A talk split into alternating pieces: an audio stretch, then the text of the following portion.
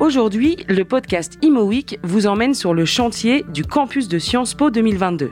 Situé en plein cœur du quartier de Saint-Germain-des-Prés, dans le 7e arrondissement, la prestigieuse école de sciences politiques va complètement changer de visage. Alors, où en sont les travaux et à quoi va ressembler le futur campus universitaire? Réponse avec Jérôme Durand, le directeur général promotion Île-de-France de Sojonim Dixence. C'est le promoteur de cette opération d'envergure. Alors, il faut comprendre un petit peu la genèse, je, pense, du, campus. Euh, c'est essentiel. Pour Sciences Po, c'est vraiment une décision qui a été stratégique, un choix extrêmement fort de rester au cœur de Paris. Euh, on imagine qu'il y a beaucoup d'enjeux quand on fait un chantier de, comme ça Oui, alors c'est un, vrai challenge, ce, chantier. Euh, pourquoi? Parce que vous l'avez compris, c'est un site qui est totalement enclavé, avec un unique accès de chantier par là où vous êtes rentré. donc au niveau de la place Saint-Thomas d'Aquin, avec une organisation logistique absolument exceptionnelle pour l'opération. On a fait appel aux compétences de l'entreprise Bouygues Construction. Alors depuis quand et comment Sogelim Dixence est entré dans cette aventure? Le chantier a d'abord été un énorme chantier d'excavation de terre puisque nous avons creusé plusieurs cours qui étaient euh, et on a démoli un bâtiment, on a creusé des cours et il a fallu évacuer des volumes extrêmement importants de gravats par la seule entrée que vous avez vue. Donc encore une fois, on revient sur l'aspect de logistique exceptionnel. Peu de volume de camions et de, et de bennes nous étaient autorisés et donc ce travail a été vraiment la première étape. Une fois qu'on a fait ça, on a pu curer vraiment l'intégralité du bâtiment, y compris le bâtiment historique. Et on a commencé les grands travaux de gros œuvres qui étaient très importants, notamment sur plusieurs ailes du bâtiment historique sur lequel il a fallu reprendre les fondations, descendre l'infrastructure, puisque notre projet consistait à créer de la surface, mais essentiellement créer de la surface dans l'infrastructure, dans ce qu'on va appeler le rez-de-jardin et, euh, le travail sur le rez-de-chaussée. Euh, et là, nos agences d'architecture et en particulier l'équipe de Jean-Michel Villemotte ont été remarquables dans ce travail de conception des flux. Et à un moment, euh, on a une partie complète d'une des ailes du bâtiment qui a été complètement soutenue et, et tenue en l'air le temps qu'on fasse en dessous l'ensemble des fondations et les reprises en sous-œuvre nécessaires à la tenue définitive du bâtiment. On est à la fin, mais ça a commencé quand tout ça? Alors nous, nous avons été euh, désignés en 2017 suite à un concours euh, international avec toute une équipe autour de nous. Euh, nous avons travaillé avec une équipe de, concepteurs avec Jean-Michel Villemotte, l'agence d'architecture qui est mandataire de cet ensemble. Jean-Michel et, ses équipes sont des grands professionnels de la restructuration d'ouvrages historiques dans le cœur de Paris. Ils n'en sont pas leur premier, premier opus, bien au contraire. À cette grande agence a été associée une jeune agence d'architectes Moro Kuzunoki qui a travaillé sur le le bâtiment de l'émergence, un bâtiment moderne que vous verrez dans la cour de Griboval. Et euh, nous avons également un architecte des monuments historiques, euh, Bortolucci, monsieur Bortolucci, qui nous a accompagnés tout au long de, l'opération. Et nous avons également en phase amont fait appel à Sasaki, qui est une agence américaine qui a des spécialisations et des compétences particulières dans les campus et qui nous a apporté beaucoup au niveau de la bibliothèque, du Learning Garden et donc d'un certain nombre de concepts forts. Les, les architectes, bien sûr, mais aussi l'équipe d'ingénieurs, c'est très important, puisque nous étions avec euh, euh, Franck Boutet en environnement et vous verrez, euh, on aura l'occasion d'en reparler tout à l'heure, il y a eu un travail assez remarquable qui a été fait sur l'enveloppe d'un bâtiment historique et sur comment on réutilise les caractéristiques intrinsèques de, ces, ouvrages. Mugo en paysage, puisque vous verrez que on a revégétalisé complètement avec des concepts de paysager assez forts l'ensemble des cours qui constituent ce projet et Terrel en structure, Barbanel en fluide, donc toute une belle équipe avec nous pour faire cette opération.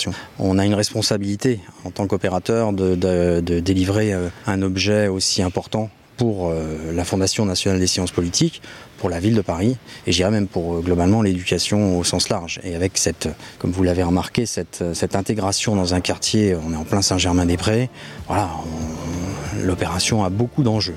Alors ce que je vous propose, c'est qu'on aille sur les différents chantiers qui ont été faits. Avec plaisir.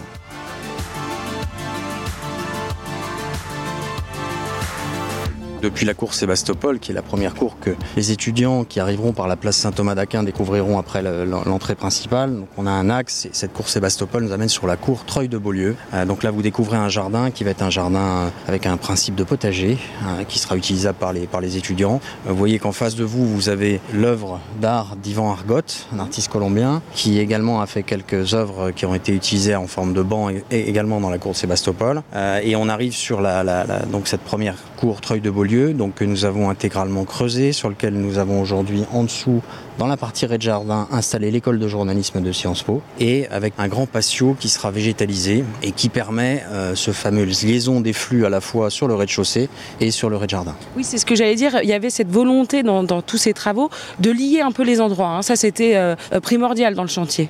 Oui, absolument, et notamment parce que euh, c'est un site, ce, ce, campus a une particularité, c'est que il est en plein cœur de Saint-Germain-des-Prés. Il est le plus grand site dont va disposer Sciences Po. Il a également vocation à être un, point de repère important pour les étudiants. Il est directement liaisonné au site existant de Sciences Po, qui est le 13 rue de l'Université, ancienne ENA. Et, euh, et il permet par la place Saint-Thomas d'Aquin par le flux des étudiants qui sortiront par là, d'aller également sur les autres localisations de, de, Sciences Po, le 27 rue Saint-Guillaume par exemple, et tous les autres qui se situent autour. Donc il y a une vraie logique de flux.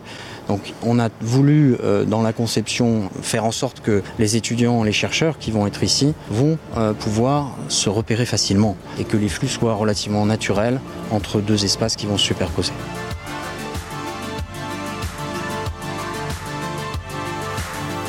Donc là, nous venons de pénétrer dans la dernière cour, qui est la cour Griboval. Très grande cour, la plus grande de, cet ensemble, de ce campus.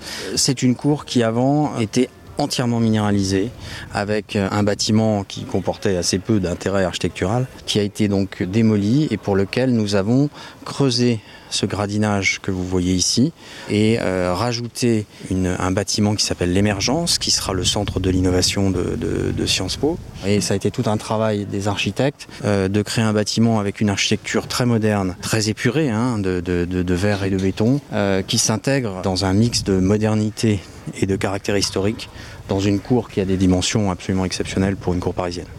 Pour trouver une bonne qualité d'usage à ces espaces, il a fallu les éclairer.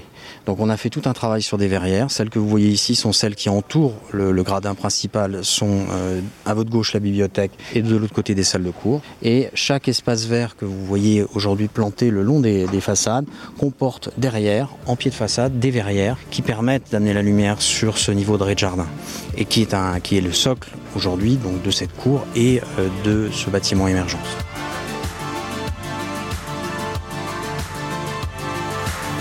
Donc là, nous sommes euh, de l'autre côté de la cour Griboval et vous voyez euh, au travers des arcades qui sont devant vous le 13 rue de l'Université, donc un des sites actuels de Sciences Po. Donc là, on va se retrouver à, pouvoir faire cette liaison à la fois par le rez-de-chaussée et vous allez le voir par le rez-de-jardin. Et donc c'est un axe de communication extrêmement important puisque les élèves vont vraiment pouvoir circuler depuis la rue de l'Université jusqu'à la place Saint-Thomas d'Aquin en passant par cette formidable cour de Griboval.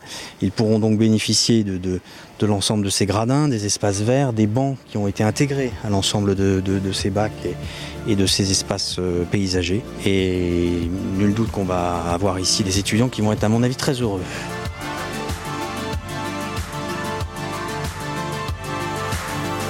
Ce que je vois là, c'est beaucoup de bois. Ça sent le bois d'ailleurs. Euh, comment vous avez pensé euh, cette bibliothèque? Euh, Il est évident que le, bois apporte un côté extrêmement chaleureux à un espace où vous voyez qu'on est dans, dans un espace très épuré, très moderne. Vous voyez la lumière qui est, apportée dans, dans, ces espaces.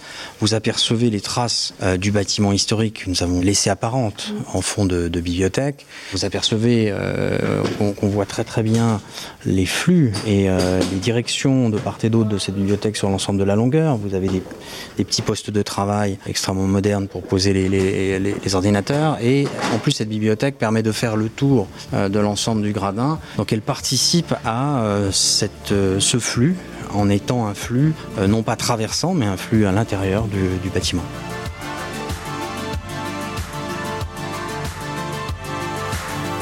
nous avez emmené un peu en hauteur. Où est-ce qu'on est exactement? Donc là, nous sommes dans la, dans la cour Sébastopol, dans l'un des monuments, euh, dans des bâtiments historiques du, de cette cour. Alors, pourquoi, pourquoi ici? Donc là, on est dans les bureaux des, des, chercheurs de, de, Sciences Po, euh, donc avec des aménagements extrêmement modernes, très paysagers, très ouverts. et on, a ici reproduit la trame des cellules des moines, historiquement, avec des ensembles de, de bureaux.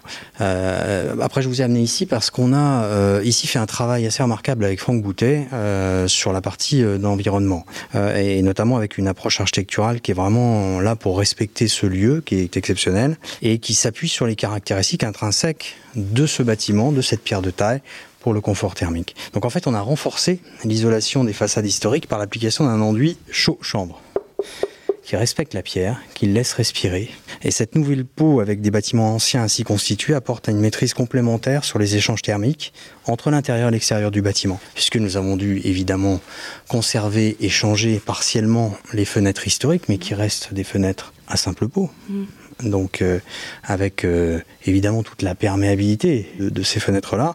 Donc en fait, pour conclure et pour traiter le thermique de façon euh, remarquable, ici nous avons donc travaillé cette enveloppe particulière avec ce complexe spécifique dont je viens de vous parler, qui est très très low-tech, et on a rafraîchi très légèrement par euh, mise en pression des parties intérieures euh, l'air hygiénique qui va mettre en pression l'ensemble du bâtiment et qui va permettre la perméabilité par la façade et, euh, et par les ouvrants pour permettre les flux d'air. Alors là, vous êtes en train de nous donner un exemple parfait de comment vous avez fait sur ce chantier pour gérer à la fois euh, de l'ancien, de la vieille pierre, et euh, y mettre aussi tous les outils modernes dont on dispose aujourd'hui.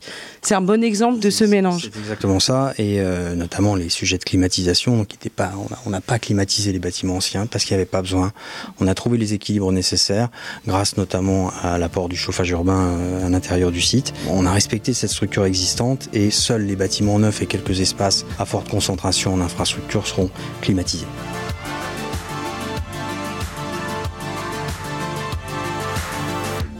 Alors euh, pour terminer, on vient de faire une très belle visite. On se le redit, c'est la fin un peu de ces travaux. La, la rentrée est prévue pour euh, janvier 2022. Est-ce qu'on est d'ailleurs on est dans les temps? Oui, bien sûr, on est dans les temps. Et euh, je crois que les, les, étudiants redémarreront plutôt sur le mois de mars, si j'ai bien compris. Et puis on le disait tout à l'heure, c'est quand même un lieu chargé euh, d'histoire. Est-ce que vous, ça vous fait quelque chose, vous, euh, Jérôme Durand, Sogélim Dixens, d'avoir quelque part participé, mis la pierre aussi à cet édifice assez incroyable quand même au cœur de Paris? Je pense qu'il n'y a pas une seule personne qui œuvrée sur cette opération qui ne soit pas fière de participer à un ouvrage comme celui-là. C'est rarissime, c'est exceptionnel de pouvoir faire ça. Je, je, prononce beaucoup ce mot, mais le site l'est, le chantier l'est. La raison d'être de ce chantier, d'être euh, le campus d'une école comme euh, Sciences Po, qui aujourd'hui va se battre parmi les, plus grandes écoles du monde. On est dans le domaine de l'éducation, c'est un formidable élan pour la jeunesse et pour, euh, et pour Paris.